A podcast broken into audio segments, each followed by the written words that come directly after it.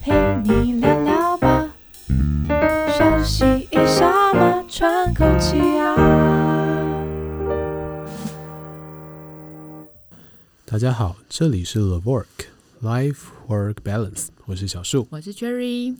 我们上一集有跟大家提到在全联发生的收银员事件。那这一集呢，就想跟大家聊聊收银员在我们的印象当中啊，其实他是容易发生一些职业上的危害的。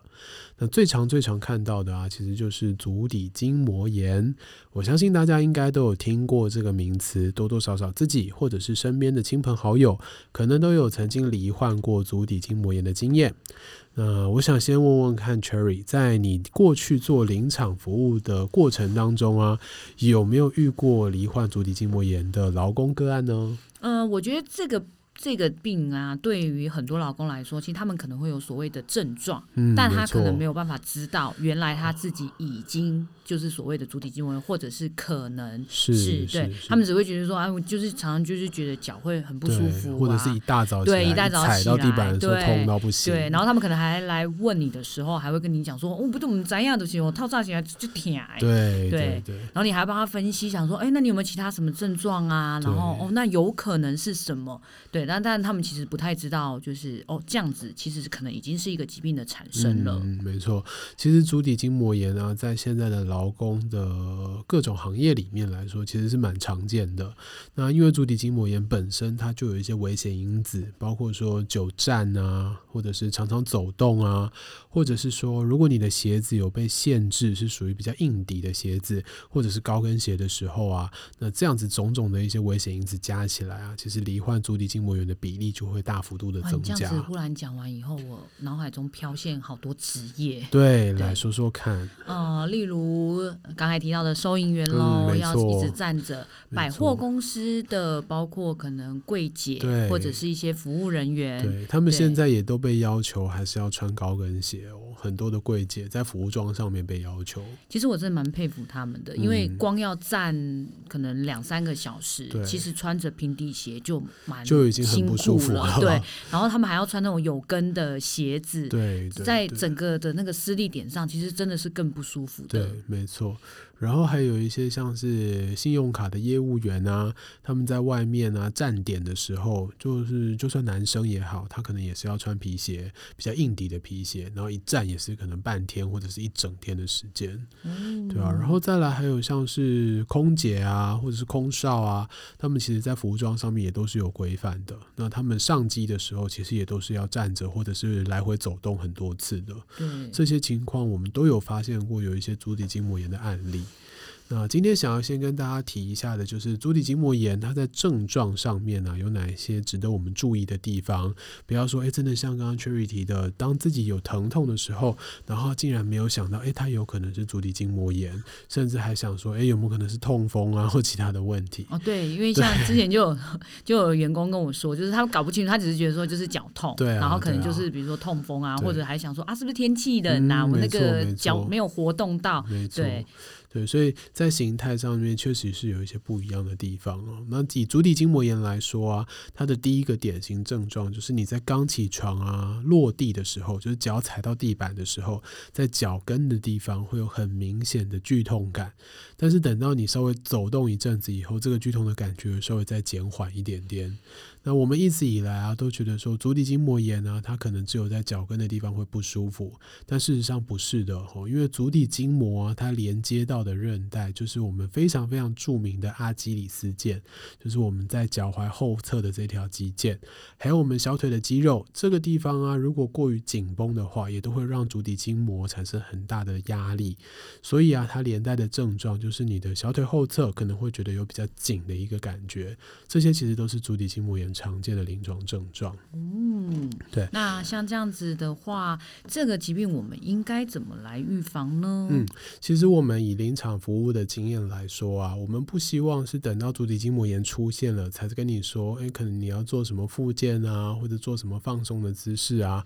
我们更希望做到的啊，是在最开始的时候，工作模式上面就先去做出一些调整。这时候要显现出我们的价值，对，很重要，很重要。做临场服务就是有这个好处，我们可以。做到第一级的预防工作。对，对，那以刚刚我们提到的啊，像是呃我自己的临场服务经验当中啊，好事多他们就为收银员特别做了一个缓冲的地垫，让他在做收银员的工作的过程当中啊，脚部的这个施力啊，其实是比较平均的，比较不会啊着重于脚跟或者是大拇指下方的中指骨的位置，所以对于他们的收银员来讲，就算今天站的时间比较长，也比较不容易造成足底的一些负担，这就是一种提前预防的方式。对，那我觉得这样子，他们真的是一个蛮注重就是同仁的健康的一一个职场，嗯，对，所以它是一块可能一块，对对对，有一点像是乳胶的那种垫子，哦，对，然后那一块的垫子，它就是横跨了整个收银台的大小，所以它在收银的过程当中，不管是要取货啊，或者是把这个货物扫条码放到另外一侧啊，它都可以站在这个块垫子上面，哦，对就不会也不会因为说呃有这个垫子的美意，但是却局限了他们的活动，嗯，没错没错，嗯，对。那像 Cherry，我记得你以前有做过航空业的一些临场服务嘛？对于空姐的生态来说，他们有没有什么调整的方式可以去预防这种足底筋膜炎的产生呢？其实像空姐啊，甚至是空少，他们因为在呃空中上其实服务的时候都会有制服，那大家一般都还是认为说穿跟鞋就是大家看到的一些画面是比较美丽的，所以他们其实还是会要求。不过现在因为随着大家对于健康这件事情啊的意识越来越高，所以像很多其实都没有非常明确要求，一定是所谓高跟哦。了解，呃，因为那个跟的高低其实还是会有影响的。对，跟如果越高，对它产生的压力就越大。没错，如果就是十公分的，可能连光站就是脚都会扭到的那一种。对，但是如果它只是降到所谓低跟三公分的，哎，其实整体来说，呃，可能要飞行的时间，比如说四个小时甚至更长的时候，他们的足部其实受到的压力就没有这么大。对，那我之前服务的航空公司，其实我觉得他们后来呢更。更人性化的另外一个部分就是，嗯、呃，只有真的在飞机起飞，就是。航空上的这时候，他们是必须要穿着跟鞋。好、嗯，他只要一下地，就是一落到机场了，他们其实就可以换平底鞋。哦，对，所以像是我们在机场看到空姐拉行李箱的那个过程，他们其实是可以穿平底鞋。所以他们的包包，你知道，就是跟那个小叮当那个一样，就是一 打开，真的什么东西都有。对，然后他就会立马换出来，因为他们其实现在也很在意自己的安全。对，对，对，他们就会立马把它换下的平底鞋。对，因为那个时候呢，我想大家的视线都会在。比如说他们很帅或者很美 上面，所以你们不会对你们不会注意到他下面其实穿的是 只只要不要是拖鞋，大家应该都不会注意。还好大家先注意上半身，对对，让他们的小腿啊，还有他们的脚可以稍微喘息一下。对，因为高空上除了本身站的时间以外，嗯、又有所谓高空上的压力。对啊，对啊，对他们来讲，小腿的肿胀其实是很明显的，其实真的到脚盘的肿胀也会很明显。所以像我以前我们跟空服员他们聊天的时候啊，他们都会、嗯、他们都会觉得说，这个行业他根本没有办法做非常非常的久。嗯、哦，当然除了我们一般人认为的可能是年纪上那个生理上的淘汰之外，其实这个部分也是一个很重大的关系。是对，然后他们基本上在下机之后。各种你们可以想得到的舒缓小腿方式 就会衍生而来。有有有有看广告的时候也有看过很多。对，所以你知道像那个美妆，就是日本 日本美妆啊，一些什么那个忘记叫什么名字，就是减小减压小腿那些东西。那一块贴布，没错，空姐特爱。我每次去日本都会买。对，空姐特爱。听说它的发明一开始真的也是源自于，就是真的就是为了航空业。呃，日本它可能不见得完全是为了航空业，可是日本很多产业。其实都是站着的，哦，确实是。对，然后基本上他们站着的行业都是穿跟鞋，嗯，对，都是跟鞋，然后就是。一整天以后，大家都很疲累，然后日本人就很聪明嘛，就会发现商机之后，对，就一直开始开始，然后各种口味，现在有很多，对啊，就是不一样的香香味道之类的。我记得我去日本的时候，每次都会买，是因为我们去日本的时候几乎都会走很多很多的，很好用，对不对？所以一定会买来，然后晚上回到民宿饭店就是拿起来贴，为了明天的血拼这件事情很重要。确实是，确实是，对对。那像日本啊，他们的百货业啊，他们对于服务的要求非常非常的高。所以他们的柜姐啊，几乎也都是必须要久站的，没有办法坐下来休息。所以当他们的柜姐下班以后啊，也一定会去使用这类型的商品，让自己的小腿能够舒缓，让足底的一些发炎反应能够减缓哦。那在台湾呢，其实台湾的百货业曾经经历过一段的，嗯、呃，不能说抗争啊，算是进步吧。对，进步。就是柜姐们他们有去争取自己的一些权利了。那在台湾的职业安全发展的过程当中，这一部分的胜利，我觉得是蛮。and 蛮值得大家骄傲的。所以现在台湾的柜姐其实是已经有椅子的了，对，是在中间的上班过程当中，其实是可以坐下来的。呃，我觉得这虽然是一个蛮简单的动作，就是他们只是可能可以坐下来，或者有一个依靠的地方可以稍微休息，嗯、但是这对于他的脚，甚至他们的腰部，嗯、呃，长时间来讲的职业伤害，其实就会降低非常非常的多。是啊，是啊，所以我觉得在这部分，台湾确实是蛮人性化的，而且在职业安全上面，确实也达到了一些预防的效果在。那就我自己的经验过程当中，有一些呃不是柜姐，但是她也是百货公司的服务人员，她是站在最前面那个服务台的。那服务台的这个人员他必须站着，但是以现在我任职的这一间百货公司来说，他其实是有安排休息时间的，并不会说一天就是一一整个上午都叫他站在那里。这也是个好方法，减少实际的时间。对对对，减少时间铺路，所以他就变成是可能站个四十分钟到四十五分钟，他可以换到另外一个岗位上面，变成是坐着接电话的岗位，然后也是差不多四十到四十五分钟，然后再换回来用站着的方式再执勤四十到四十五分钟。哦，这样至少他不用持续，可能三到四个小时都是必须要维持这样子的动作。嗯，没错，所以我们在职场上的经验啊，就发现，哎，我们要预防足底筋膜炎，其实是有一些方法的，包括像我们刚刚分享的 Costco，他给了一块乳胶的垫子，让大家在站的时候啊，其实受力的范围就会比较平均一点点，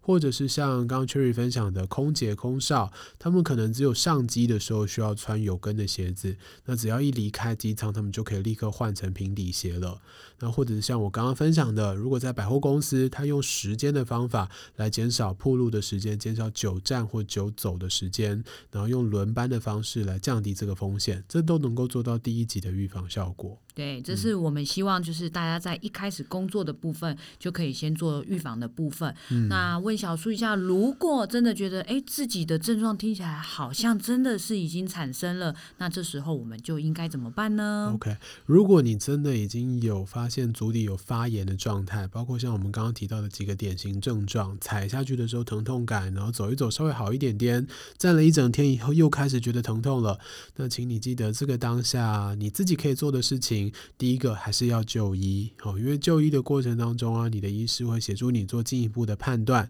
鉴别诊断到底是不是足底筋膜炎，还是有没有可能其他的原因造成类似的症状。好，那等到诊断结束了，医师一定会提供你一些治疗的方法。那我们回到家以后啊，除了药物啊、贴布等等的治疗方式以外，自己还是有一些可以放松的方法。那最简单的放松啊，你可以用网球来操作，比如说拿一颗网球，把它踩在你的脚底下，然后简单的前后滚动去做一些按摩。这个动作啊，它就可以让我们足跟那边的筋膜得到很好的放松的状态。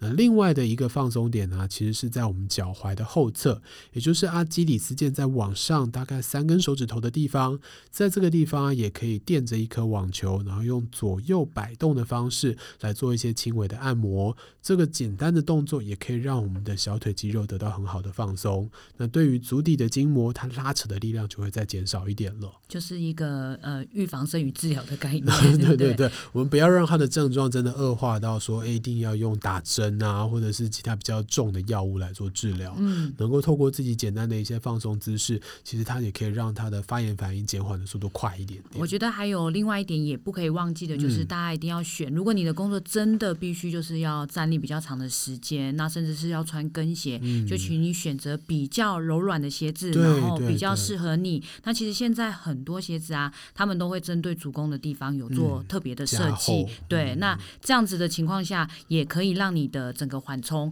是比较好的，那你到时候也比较不会有这样子的情况产生。没错，现在其实还有很很多那种登山的店啊，他会卖一些保护足弓的鞋垫。所以如果你发现你的鞋子它其实没有做到这个保护的功能，那你也可以透过增加鞋垫的方式来做进一步的保护。那只要保护到了，自然你发生足底筋膜炎的机会也会大幅度的减少。对，这是最适合，就是如果你已经买了一双蛮昂贵的鞋子的时候，哦、对对对对对，然后你又觉得但那双鞋没有很好穿，又舍不得丢的时候，你就可以用呃垫子来改善这些问题。是是是，没错。所以我们今天想要跟大家分享的，就是收银员他可能在呃上班的过程当中容易遇到的风险。那这个风险呢，它不只是收银员哦，包括很多久站啊、久走啊的行业都有可能会出现。那我们在最前面有提供了一些在工程上面可以预预防的方法。那也希望有听到这一集的事业单位的老板们能够帮帮忙。其实这些方法都很简单的，对，对啊，它其实成本都不高，但是可以让你的劳工比较不容易造成一些身体的伤害，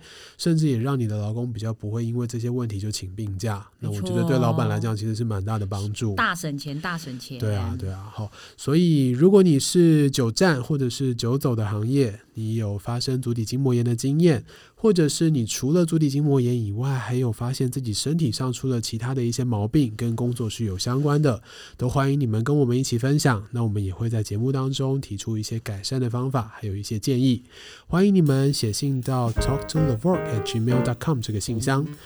今天的分享就到这里结束喽，拜拜，拜拜。